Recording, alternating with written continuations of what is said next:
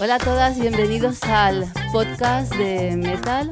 Hoy estamos en la última edición de esta serie de podcasts que hemos estado haciendo durante esta semana, aprovechando los desfiles de 080 Barcelona Fashion en la que hemos estado entrevistando a diferentes diseñadores que han pasado por aquí. Os hablamos desde el penthouse del Hotel Edition en Barcelona, muy cerquita del el mercado de Santa Caterina, y estamos muy bien acompañados.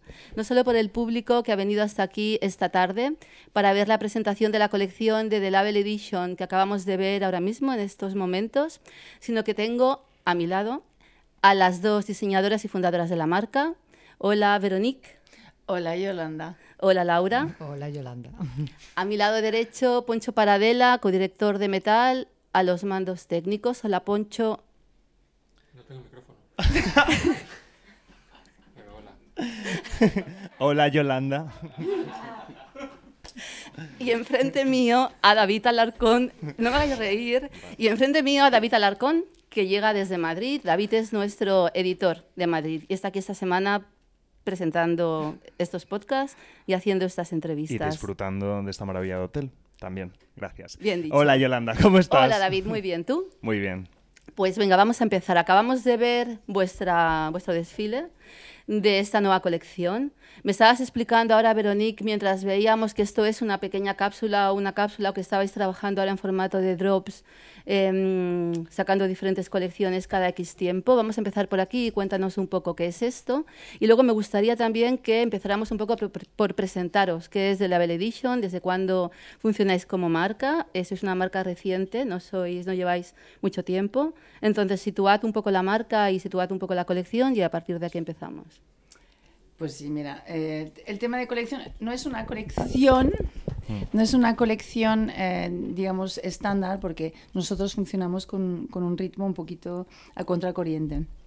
Es decir, que no, no queremos tener como eh, Mago Producciones, entonces mm, realizamos eh, ediciones limitadas y hacemos drops mensuales o bimensuales, que sean de 5, de 10, de 15 modelos y esto es una, es una digamos, es una presentación de una colección intermediaria que, que, bueno, que, que, hemos propuesto eh, de septiembre a noviembre. Y bueno, mm, es muy pequeña, como lo habéis podido ver, pero bueno, mm, es bastante, em, eh, ¿cómo decirlo?, representativa de la marca y nosotros no estamos realmente dentro de una temporada ni tampoco eh, ni tampoco con unas digamos unos modelos eh, que, que, que, no perduran. Nos gusta tener modelos que se reiteran y, nada, entonces es una colección intermediaria. ¿Qué es el Label Edition entonces? Presentad un poco la marca. Pues la marca nació hace tres años y, nosotros venimos del mundo de la comunicación, del, del, lujo y del marketing y bueno, nos encontramos, eh, nos conocíamos de antes, de hace mucho tiempo y nos pareció que era un momento, pues, eh, no sé, surgió todo de forma muy orgánica, que esta palabra nos encanta porque es como que las cosas fluyen y decidimos arrancarlo y, bueno, sin saber muy bien dónde nos metíamos en el buen sentido porque tienes que tener mucha ilusión y muchas ganas para hacer esto. Y la verdad hemos ido recorriendo estos tres años pues con, con mucho trabajo, aprendiendo mucho y consiguiendo yo creo bastante lo, lo, lo, que teníamos claro desde el principio, ¿no? los valores de la marca y, y crear cosas diferentes, transmitir cosas diferentes dentro de que el mundo de la moda evidentemente está todo inventado y hay de todo, ¿no? Pero bueno, el ritmo, la manera de comunicarlo, que, eh, hacernos un, un hueco, ¿no? Y, y bueno, y tener identidad, ¿no? Porque al final hay mucha gente buena y no es cuestión de ser el mejor, es cuestión de, de creer en lo que haces y defenderlo, ¿no? Yo creo que en vuestro caso una de las cosas más destacables es que, a diferencia de otros diseñadores con los que hemos hablado, incluso muchos creadores no venís del diseño, ¿no? Precisamente vuestro camino era especial, era distinto y creo que es interesante analizar también el origen para entender cómo estáis enfocando la marca. ¿Cuál era la principal lección o aprendizaje que habéis sacado vosotras de esa parte más comunicativa, marketingiana, a la que os dedicabais, que ahora ponéis en práctica en la, en la marca? A ver, yo creo que hoy en día todo es marketing y todo es como, a ver, la comunicación fluye a través de la, de la imagen. y más que nunca, ¿no? Mm, por las redes, eh, bueno, por todo lo que es el e-commerce también. Y, gracias a esto, gracias a este recorrido, a esta expertise, nos podemos permitir también de, trabajar muy bien esta parte. Y, y la verdad es que hoy en día nos damos cuenta que esta herramienta pues, es la que hace que finalmente creas una, una, propuesta de valor de una marca eh, que transmites también eh, un poco tu filosofía, tu ADN, tu, bueno, tu storytelling a través de todo esto. Entonces nosotros, nuestro recorrido es totalmente comunicación, marketing, comunicación dentro, dentro de lo que es el lujo y la moda. Y, y, bueno, yo creo que hoy en día no tienes que ser diseñador técnico para tener una marca. tienes que tener un poco... Yo te lo digo precisamente porque em, algunos de los creadores con los que hemos hablado, sí que al entrar en juego la palabra marketing parece como que no suena muy bien. Es decir, la creatividad, esto ya lo hablábamos, la creatividad asociada al marketing creo que es una asociación indiscutible y debería ir de la mano en cierto sentido, no hay que saber comunicar el mensaje, pero es verdad que cuando entra esta palabra en juego, publicitario, marketingiano, a veces no hace mucha gracia. ¿Creéis que el marketing está demasiado desligado del ámbito creativo? Muchos creativos pecan de desatender esa parte más marketingiana? A ver, es que yo creo que precisamente yo creo que nosotros funcionamos bastante bien. Por eso lo digo precisamente. Pero porque creemos que son necesarios. Es que para sacar adelante una marca necesitas del marketing y de la comunicación, porque una cosa bien comunicada y bien fotografiada y bien defendida a nivel comunicativo eh, es lo que vende. Entonces, cosas muy, muy creativas y que fallan por el otro lado es que no van a, no van a durar mucho. Entonces las personas que están en contra del marketing o que esta palabra pues les causa un poco de, de repelús, pues no sé, lo siento por ellos porque hoy en día mm. es lo que hay, ¿no? Entonces nosotras este punto yo creo que era uno de los puntos de, de salida, ¿no? De que teníamos clarísimos que una una prenda o un look bien fotografiado eh, transmite una cosa y mal, el mismo idéntico fotografiado de otra manera o con otra modelo o en otro ambiente transmite algo totalmente eh, diferente. Entonces mm, queríamos hacer mucho hincapié en esto. Pero no es solo esto, yo creo que también es un término el marketing al final. Entonces, claro, marketing, claro, no es solamente visual, yo creo que también puedes permitirte de transmitir más que eso puedes permitirte, a ver, estamos en una, un poco un regreso a todo lo que es la esencia, bueno, eso es un poco em, una palabra hecha hoy en día, pero creo que hoy en día quieres volver a valores más humanos, más tangibles, más em, próximos, etcétera. Entonces, el marketing te ayuda a esto. el marketing, ¿qué, qué, significa? Es comunicar, es acercarse a la gente, es, es, es un funcionamiento de cinco sentidos. El eh, marketing es, es un término. Sí, el marketing entendido también como herramienta, ¿no? Entiendo que te ayuda precisamente a comunicar el mensaje. Yo, dentro de ese factor humano, de la humanización, de toda esta parte un poco más, bueno, que trasciende, ¿no? Lo tangible, me llamaba la atención la última vez que hablamos con vosotras, renunciabais un poco, os desvinculabais de la palabra sostenibilidad y optabais en su lugar por honestidad. ¿Por qué? Por lo mismo, porque sostenibilidad es una palabra, es un término y está muy usado, vulgarizado hoy en día por, eh, por intereses de marketing.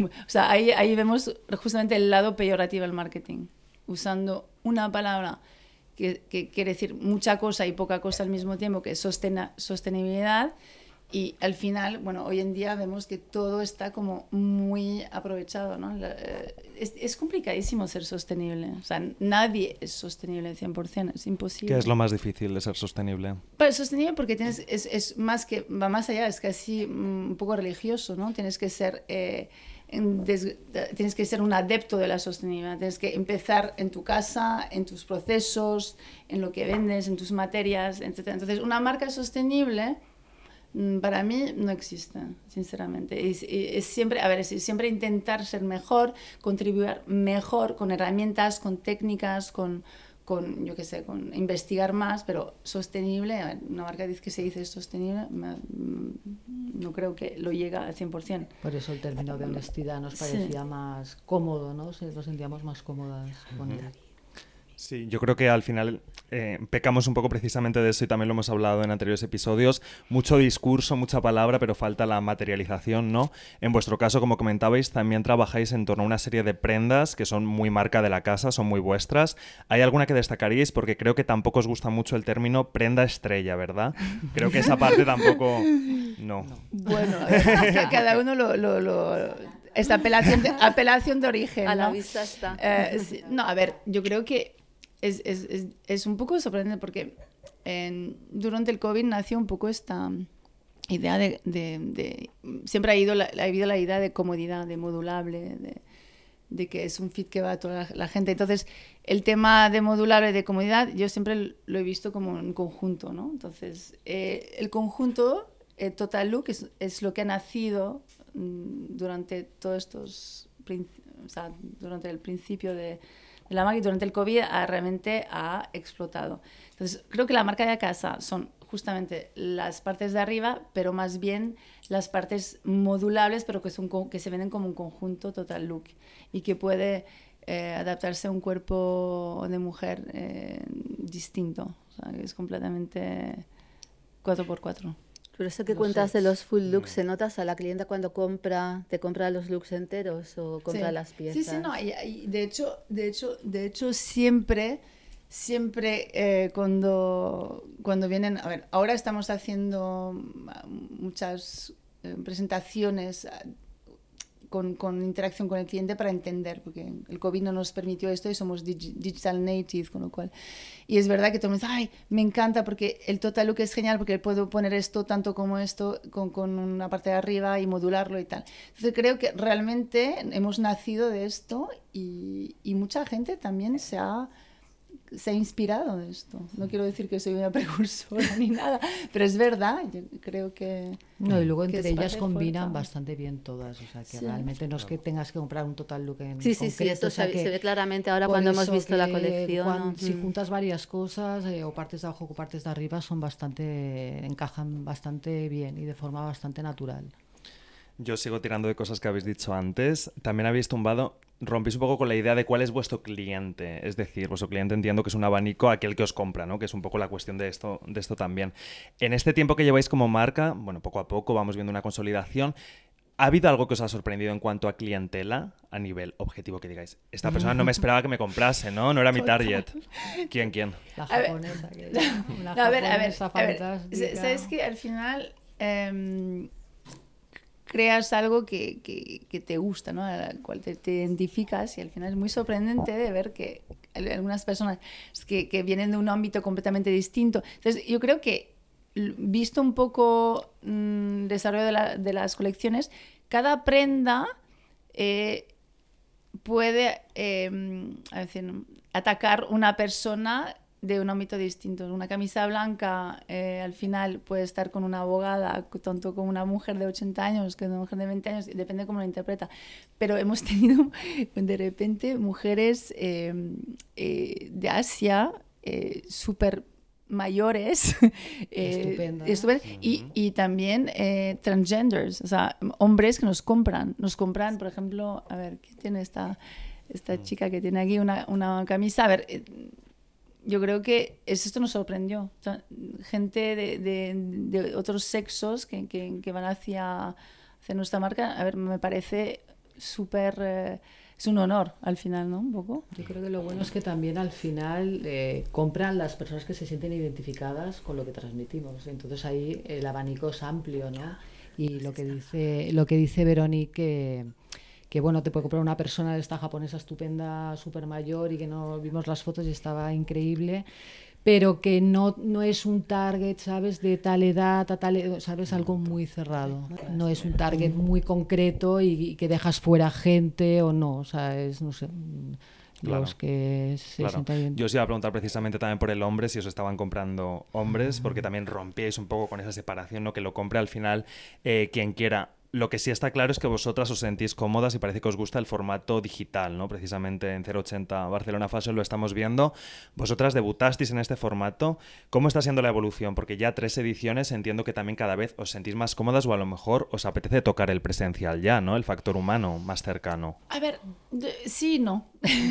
Porque yo creo que, que, todo el tema digital te da mm, muchísimas posibilidades a nivel de contenido y de poder digamos, em, e, expresarte, ¿no? Es, es, es, más que conceptual, es, es estético, es, algo que, que, dura, ¿no? Eh, a ver, el tema presencial está muy bien, pero es completamente un, un concepto muy distinto, ¿no? Es, para presentar la, el producto mismo en un cierto tipo de target group, es, y, creo que... Eh, es una cosa u otra. A ver, no sé si al final podemos encontrar un formato híbrido, no lo sé. A ver, a lo mejor la idea es, ir hacia ahí. Nosotros nos gusta la idea de poder tener el digital y, fomentarlo y de también poder también cultivar lo que es eh, la dimensión humana. Esto es súper importante.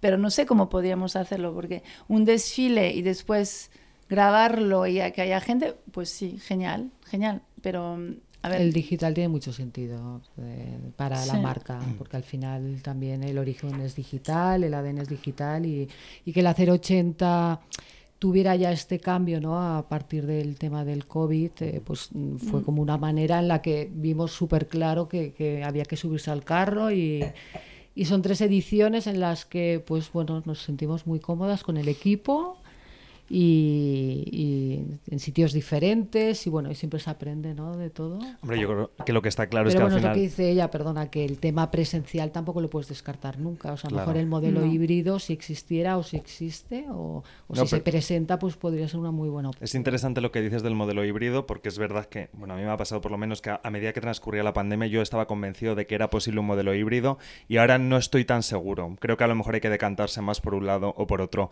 independientemente de cómo evolucionen las pasarelas lo que está claro es que las redes sociales sí que están aquí para, para quedarse, parece. ¿Cómo las utilizáis vosotras para comunicaros con, vuestra, con vuestro público? ¿Sois de subir muchos stories, humanizar mucho la marca? ¿Cómo hacéis? Bueno. A ver. a ver. A ver. Eh, sí, nos gustaría subir más, la verdad. Mm. Es que el tiempo es, es, sagrado. Entonces, a ver, eh, está claro que hay que exprimirlo bastante y, es una súper fuente de, información tanto a nivel de producto que de estetismo. A ver, la calidad ahora también del producto destaca. a ver, nosotros siempre estamos muy duras con nosotras mismas, pero es verdad que para nosotras es, es, es realmente, a ver, un privilegio de poder tener esto. Y lo único es que, a ver, es un momento de es un momento, es una presentación de un tipo, una, colección en un momento dado y, está. Y perdura a través de las redes sociales. Esto es, esto es lo importante. Un desfile es un desfile, es un momento de producto que va más hacia el nivel comercial. Esto va más al nivel, yo creo, mm, bueno, de, de la prenda, de la marca, del, del ADN. No, no, es, no, es, no está tan enfocado a lo comercial. Pero sí que es verdad que intentamos exprimir las redes sociales, pero también lo hacemos todo en el despacho, en nuestro estudio, ¿no? Entonces, no delegamos a día de hoy. Entonces, eh, el día tiene las horas que tiene y, también nos gusta hacer las cosas lo mejor hechas mm. posible dentro de nuestras posibilidades. Pregunta obligada era que tenía que llegar, ¿cómo era trabajar en tándem? No hemos tenido tándem creativo aquí presente en los anteriores episodios. Ahora que presentáis, entiendo que bueno, el proceso habrá habido enfados, habrá habido celebraciones y habrá habido de todo, ¿o no? Eh, ¿Cómo es un poco la dinámica que tenéis entre vosotras? Enfados no hay nunca. Bueno, me alegro, me alegra saberlo. Tenemos una edad ya. bueno, no te creas que eso siempre. No, a ver, yo creo que enfados no, pero es, somos diametralmente opuestas, Laura y yo, lo que facilita mucha cosa. En el sentido que, que es que, que, a ver, yo creo que es importante que cada uno que tenga un rol y, un, y una persona distinta para poder también ser complementaria, ¿no? Sí, a ver, no es un caso de dos diseñadores mirando a ver quién saca el mejor diseño y tumbando al otro para nada. O sea, somos dos personas que nos complementamos. Ella lleva más toda la parte de colección, yo la más la parte quizá de imagen y compartimos ideas, nos comple o sea, no sé, lo hablamos todo, nos respetamos y intentamos sumar lo máximo y, y no sé, y tirar adelante, pero que que, que, también hay que dejar claro que no es que a lo mejor habéis entrevistado a otros diseñadores y te piensas que es poner otro al lado igual y a ver un poco esa competencia. Claro, en nuestro caso es que no existe esa competencia para nada. Claro. Aparte, no sé, estamos pensando en la marca, o sea, es que no, no es un tema de egos, no es un tema de, no, pero yo de creo que marca, aquí... de tirar adelante. Y pero de... yo creo que es interesante lo que comentábamos al principio, analizar también de dónde venís. Es decir, Sí, diseñadores claro, sí, recién sí. salidos de una escuela eh, con egos bastante se crecidos. matan, se matan No. directamente. Claro, No, vosotras tenéis no, presente no, no, no. todas, o sea, el, el ángulo es más amplio, no es Sí, solo sí, lo sí. creativo, no es solo el me voy a lucir en una pasarela, ¿no? Un poco Pero- la edad sí que tiene que ver. No, la ¿eh? edad y La experiencia Y tiene mucho la que ver. experiencia y las, todas las lecciones que te dan. Bang. Quiero irme un poco atrás, solo un poquito. Habéis, de- habéis dicho antes que eh, el proceso fue muy orgánico, porque os conocíais desde hacía tiempo y al final decidisteis montar la marca. Y a mí me gustaría saber si, os, si nos podemos eh, ir hacia atrás y si os acordáis en el momento exacto en el que dijisteis, venga, un brindis, esto va a salir adelante. Hace- ¿Cómo fue ese momento? Me encantaría conocerlo. O sea, ¿cuándo Es- fue eso? Eh, ¿En una cena, en una borrachera, en una fiesta, Nos en una reunión de trabajo? nos encontramos después de en- muchos años sin vernos. Sí, Ella lo- volvió a Barcelona y... y- y- No, y fue una conversación y de una ne- necesidad, yo creo, común de, de, de realmente crear algo que, que responde a las, a las, digamos, expectativas de una consumidora de, y más allá, ¿no? Entonces, nosotras hemos, hemos ido hablando, yo vengo de otra, otro itinerario, Laura también, yo estaba fuera, mm, bueno, al final yo creo que el brindis fue cuando ya tuvimos nuestra primera venta online. la primera venta online era aleluya. Y nos recordamos de, y ahora como todo va creciendo bastante, dice, ¿te acuerdas la primera venta online? No, ahora Jolín, claro, ahora miras ¿De dónde atrás. era la primera venta online? La primera Eh, venta, on- la perdona, te acabo de cortar. No, no, no, no. tú- tú. La primera venta online dio vértigo, tipo, hostia, la hemos cagado porque ahora ya estamos ahí, quiero decir, ya no hay vuelta atrás. No, porque... a- a o ver, Dios, ¿sabes? hay Como que- un poco de Yo así creo que no. también hay que ser ¿Sabes? honestos Como- y el tema online es, es duro, ¿eh? Porque cuando pusimos la web, eh, o sea, cuando la web, digamos, estuvo online... ¿Cuánto tardasteis en vender? Ay, ahora Pero no tanto, al final pensábamos que era mucho tiempo y no tanto, era, era poner la- las primeras, los primeros, ¿cómo decir? Eh, em, bases y empezar el online realmente al- eh, oficialmente a principios de dos- 2019 y ya a los dos meses. Y después pues después pues eh, y después pues eh, en verano ya empezó la cosa digamos a tener un impulso y gracias a las redes y gracias a líderes de opinión y los líderes de opinión hemos visto que claramente les gustaba la marca y poniéndolos pues no, no afectaba las ventas entonces y ¿Afectaba o no afectaba? afectaba posi- positivamente. Positivamente. Y el problema es que era- en 2019 finales y la marca empezó realmente a bustear a este momento y boom, en enero el COVID y el COVID al principio estábamos las dos, ¿qué hacemos? Madre Sí, mía. fue como un- Pero también, una y de repente a dos semanas volvió todo y hemos tenido el tiempo de respirar, de pensar, porque todo iba muy rápido, muy rápido, y el COVID nos ha dado un poquito de, eh, de pulmón para pensar, para respirar y para reubicarnos y hemos, hemos retomado un poco todo y justamente hemos, em, digamos, cultivado nuestra no- nueva filosofía y, y, el- y el- es increíble como el online ha explotado durante el COVID. Es muy fuerte porque la gente investiga, la gente mira en el digital, eh, mira nuevas marcas, tiene tiempo, eh, eh, le gusta descubrir, le gusta encontrar nuevas cosas. Pero ¿crees que eso se va a mantener? Es decir, porque se ha hablado mucho como si fuese esto un punto de inflexión que fuese a cambiar todo. Cada vez son menos los que creen que la pandemia va a suponer un cambio tan grande. ¿Qué, qué pensáis vosotras?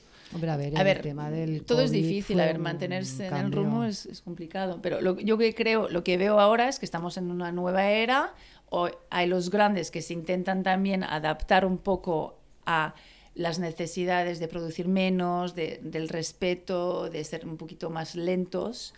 Y, la, y, yo lo que veo un poco de los feedbacks que escuchamos, porque escuchamos un poco lo que pasa, ahora estamos vendiendo mucho más fuera, es que la gente está necesidad de tener cosas diferentes, más eh, exclusivas, que no todo el mundo mundial la tiene y que respeta el ámbito, y respeta el ámbito y respeta también el consumidor, porque al final el consumidor le ofreces una cosa y después en dos meses ya le tienes que ofrecer otra y el tío o la tía se pierde en, en un momento de, de consumo eh, impulsivo y compulsivo y al final no es lo que quiere realmente, su esencia no es esto. Pero sí que es verdad que yo creo que por el tema de la pandemia también se, se ha adelantado bastante tiempo. Nosotras quizás si no hubiera ocurrido esto, eh, hubiéramos tardado un poco más en llegar, porque a ver, todo tenía un proceso, era más lento y este impasse que ha habido, esta, este periodo que hemos vivido todos, eh, pues a nosotras, mm, me sabe mal decirlo, pero nos ha favorecido. Sí, me gustaría centrarme precisamente en esto que comentabas de la exclusividad, ¿no? Como estos conceptos, yo creo que realmente hay que diferenciar también, aunque no sea una barrera tangible entre marcas más consolidadas con una estructura que sí necesita una retroalimentación continua, una exposición, ya sean desfiles o de la forma que sea, continua para mantenerse, y diseñadores emergentes o más jóvenes que a lo mejor hacen de esa prenda estrella su, su ítem, ¿no?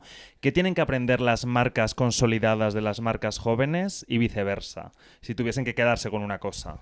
Pues yo creo que, a ver, por un lado, que, a ver, toda la sobreproducción es innecesaria, porque yo creo que puedes manejar eh, una oferta y una demanda de forma mucho más tranquila y, sabia y sin realmente, a ver, ser demasiado excesivo. Y además yo creo que se, se gasta muchas, muchos medios, muchos, demasiado dinero en, en en todo lo que son las herramientas de venta, de promoción, de producción y, esto yo creo que en un momento dado hay que volver un poquito más a una dimensión más, más tranquila, más humana y es lo que vemos. ¿Te acuerdas? A ver, el desfile, último desfile de Vuitton, habéis visto lo que ha pasado, ¿no? activistas han intervenido en un momento diciendo, oye, sois vosotros lo que sois los portavoces de la moda y seguís sobreproduciendo. Por favor, tranquilizaros, ¿no? Es que es verdad, al final. Em, y la nueva generación de, consumidores también quiere eso. Y puedes totalmente eh, proponer una. Puedes proponer un producto que, que, está disponible en el mercado y si funciona lo puedes volver a producir. Todo eso se puede hacer de forma mucho más tranquila y, y, por tiempos, ¿no? No, lo que pasa es que estas marcas yo creo que cogen un ritmo que luego echar marcha atrás o mirar para atrás es como muy difícil, ¿no? Hay un, no sé, hay una lejanía ya de, de, de las dos partes que comenta ella importantes, ¿no? Claro. Pero bueno, otra de las cosas que también han salido en, anteriormente es el hecho de prestar demasiada atención a los diseñadores, no a ti como marca únicamente, sino a lo que está haciendo el resto de compañeros, ¿no? A lo mejor la sensación de que te puedes quedar atrás si tú eres el único que no estás presentando o que se puede perder tu mensaje. Eh, no sé si vosotros también os da presión el sentir que cada X meses hay una edición de 080 Barcelona en vuestro caso y, y a veces no presentaríais, pero os veis forzadas porque lo hace el resto es que de momento todo es como está yendo rápido, es todo bastante nuevo porque la marca es muy joven y nos dejamos un poco llevar. Sí, ¿eh? exacto. Yo creo que no hay, que estar, es que ponerse presión en todo, yo creo que al final el resultado no es sano en general. Yo creo que también en la moda. Todo el mundo se pone presión, hay que, hay que presentar una colección, hay que tener tantas cosas, hay que... Yo creo que, a ver, como todo, eh, hay que tener placer en hacer las cosas y, y, el producto cuando nace del placer pues es un poco más apetecible. A ver, sí que es verdad que es un mundo que cada seis meses, o sea, el mundo de la moda en sí siempre hay que ir corriendo y presentando y nunca te deja tregua, ¿no? Para... Pero yo creo que no sé tampoco si eso que dice ella, si lo vives desde la presión ya, entonces como que te deja de gustar lo que haces y no sé, nosotras hoy por hoy no tenemos presión y Ojalá siga así. Estupendo, ojalá no haga falta tener presión nunca, que dure. Que dure. Vosotras habláis mucho de la fluidez, de esto todo muy orgánico y demás, pero en el proceso creativo, esta última colección que habéis presentado en concreto, ¿no? Bagal Bagalam, Bagalam, lo he dicho bien. Bagalam, ¿cómo surge este, este concepto, este título, ¿no? Que le ponéis. Es decir, vosotras estáis también sentadas haciendo un brainstorming todo tan fluido, o es como hay que presentar en X meses, hay que ponerse las pilas. ¿Cómo es? No, no, no, no. No. Nuestro proceso es un Eh, poco raro. es muy. A ver, las inspiraciones no. A ver, eh, mucha gente está con pautas, con, a ver, anticipaciones, eh, tienes que tener una tendencia para. o un concepto. No, creo que, a ver, al final la propuesta es más fácil que esto. Es, es- sale de aquí y, y es, la inspiración te surge. eh, es un tema organizacional al final. Bagalam es más el momento y lo que, lo que tú em, sientes en este momento. Bagalam es- no es la colección, es el momento. Es el momento. Y, nosotros nos inspiramos mucho también de, de, de formas de antes, de, de volúmenes de, antes, de cosas femeninas, masculinas, mezcladas y reinterpretadas con otra época o con tejido que es mucho más rompedor. Mezclamos un poco todo esto y, y la Bagalam es un popoco mezclado con la... quiere decir nostalgia en- entre comillas, pero no, lo, llevamos al terreno en positivo. Es una nostalgia positiva. ¿no? Todo el mundo se inspira del pasado y tal. Eh, nunca sabemos lo que pasa en el futuro, pero es verdad que eh, queremos seguir con un poco ofrecer calidad y, y- y un poco de artesanía, ¿no? De artesanía en, los detalles también. Los detalles muy importante. No, y luego yo volver creo que a las, las bases son sólidas desde el principio, con lo cual hay como un hilo conductor de una a otra. No es como una cosa, otra completamente diferente, ¿sabes?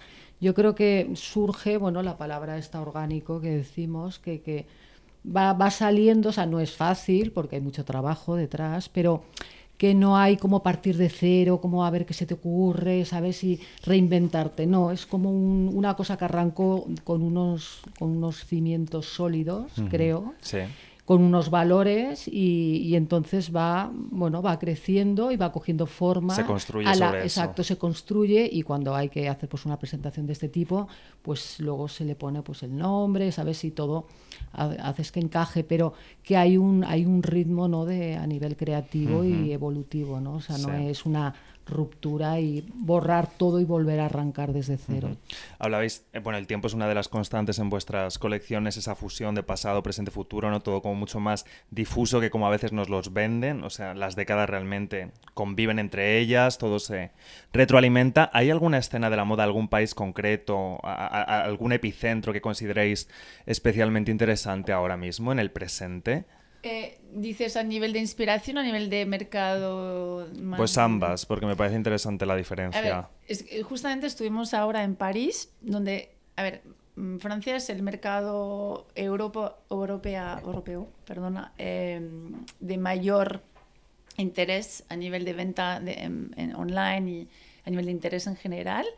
Y, y estuvimos haciendo una presentación ahí hace dos semanas y lo que, lo que destaca un poco de, de, la gente es, es, es vuestra, vuestra marca es, es como un poco una fusión, es muy vivo, tiene, tiene unas inspiraciones muy europeas, pero también como eh, un poco un viaje hacia lo latino y un poco, es un poco desestructurado en el sentido de que colores, tejidos y tal. Entonces, claro, yo soy una persona eh, que, bueno, he nacido en Suiza, pero he, he vivido en otros países, soy de medio española, francesa y tal, y creo que también esto infecta eh, un poco el, el estilo de- del diseño y, y también de, de querer aportar un poquito de felicidad, ¿no? Porque... no, porque todo es como muy, muy neutro y tal, Sí. entonces romper un poco con los colores, pero que se, siguen un poco llevables. Ujú. A ver, en este mirar un poco al pasado del que hablas, hay referencias clarísimas a los 80. Es una de la década, entonces a mí me gustaría saber qué fueron los 80 para vosotras. ¿Qué recordáis de esa época? ¿Con qué os La quedáis? o- libertad. Claro. La libertad de todo y un poco de, a ver, mm, mezclas de todo, no había tabús, no había, mm, no había mm, limitaciones, no, eh, no había... mm, A ver, yo creo que eh, los 80 es un poco la referencia para mucha gente hoy en día. A ver, no, no hay que ser en plan Sobre todo de precursor. cierta edad. No, de- que no nos, y no nos gustaba, ¿eh? Antes. ¿Eh? Cuando la vivíamos Sí éramos... nos gustaba. Ah, bueno, no sé. Sí No, nos gustaba, ¿no? Yo creo que cuando lo No, vivíamos, fue no sé si era realmente una, una referencia, pero creo que ahora en día es la referencia para todo, porque había, es un momento donde realmente hemos vivido tanta, tantos problemas y era el periodo donde realmente había una libertad, había una alegría, había una ligereza, había una mezcla de volúmenes, de colores, de mezcla de... eh, también de mm, los digamos a nivel también de social eh, una explosión eh, sexual también a ver no sé es, es como una cosa Todo, todo todo. todo, es como una explosión pasa es que yo creo que a es un veces has- tutti frutti Has de ir en el- adelante en el tiempo, ¿no? Para, para apreciar también lo que fue, ¿no? Porque quizá cuando durante esa época pues tampoco lo valoras tanto. En cambio ahora lo ves con, con perspectiva y es diferente, ¿no? O sea, ves lo rico que fue todo y todo lo que comenta ella, ¿no? pero está bien coger los 80 y, y, mm, integrar otra cosa también. Sí, no, totalmente. No digo que haya referencias ahí Sí. todo el rato, ¿no? Pero, pero siguiendo un poco en esto, me preguntaba si esta referencia que hay a los, a los 80 se queda más en algo estético. Esas blusas, por ejemplo, que remiten directamente a esa época. Yo he vestido eso cuando tenía 17, Claro. 18 años. o sea, Y- y- eso sí. estaba ahí, o 20 y pico, ¿no?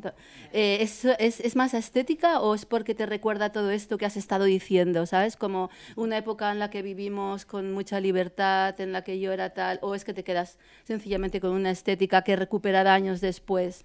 Dices, pues mira, esto de volantes que llevábamos y tal, tampoco era tan feo, ¿no? O sea, no a ver tienes razón ¿eh? Yo creo que esas a ver, camisas que hacéis, yo tenía algunas divinas, a mí me parecían chulísimas. Sí. Luego las vi más tarde y dije, qué horror. sí sí sí, sí. Entonces luego veo lo vuestro y digo, wow, qué bonito, ¿no? Eso es... Es verdad, es como reconectar un poco también, es, verdad, yo creo que, a ver, todo este volumen, esta cosa, Total. un poco es estar bien contigo mismo, asumir tu personalidad, es un poco eso, ¿no? Porque en la época era todo eso, ¿no? Era asumirlo, ser realmente auténtico y no, no tener que- miedo de nada. Y, y es un poco lo que queremos hoy, ¿no? Queremos volver a eso, eh, como un poco em, dar esta alegría, este, este, este, em, romper con, con los códigos sociales también. Estamos todos tan, tan, a ver, de rehén en una cosa, ¿no? Nos hemos vuelto más conservadores, diríais, mucho más. Sí y no, ¿no? A ver, yo creo Pregunto. la- no. no sé, no sé si nos hemos vuelto... Hay, una, hay un regreso un poco a, los, a la esencia y, y a las ganas de... mm, No sé, una- un regreso. Pero el conservador no sé, la verdad. Igualmente a nivel creativo, yo creo que cuando estés en una época en otra te llevas todo, o sea, no te puedes llevar solo una parte, no a nivel de, de moda, o sea, que las vivencias al final son las que te hacen crecer como Total. persona y las que luego también a la hora de crear pues su- salen, ¿no? Entonces ahí todo lo que llevas de, de- de los 80 o de, lo- de la década Mm. que sea Sí. es cuando realmente la, la- bueno, la puedes plasmar y convertir en, en este caso en prendas o en, o en lo que sea. ¿no? A nivel creativo diría que ahora es un momento realmente súper interesante. Lo que pasa es que, claro, los niños de ahora de 25, ¿no? la gente más jovencita de 25, 26 años, ya no están rescatando los 80, ¿no? Lo que rescatan son los pronuncio 2000. aquí- no, no, perdona que te diga, aquí me 2000. toca de cerca. A ver, este re- creo que ahí ha, eh, ha jugado un papel fundamental también la segunda mano y todas estas tiendas Mm. que realmente han acercado esas décadas. Te lo dice un amante de los 80 y de las sombreras. Total. Así que... Te eh, vemos, te no, vemos. no, no, no llevo. Pero no, no, eh, te veo el pelo. Vale, ok. No, pero- se, se nota. entre 80 y 90. ¿no? Sí, una mezcla. Pero yo creo que ahí Pero conviven fíjate, las si te fijas décadas. un poco en diseñadores de moda y tal, lo que se está rescatando ahora ya ni siquiera son los 90. Bueno, O sea, la mirada ahora es muy 2000 era, ¿no? En- Pero si te fijas únicamente en los que están creando, pero yo me Claro, estoy fijando en quién está creando, que comprando y hay gente creando. comprando mucha reminiscencia a los 80 y los Eso. 90. Todavía, Y- ahí. Y, el vintage, es- yo creo que el vintage está, es, es, es, un, es un punto muy clave. Ujú. es, es, a ver, de hecho, el, el vintage está vinculado también con la sostenibilidad.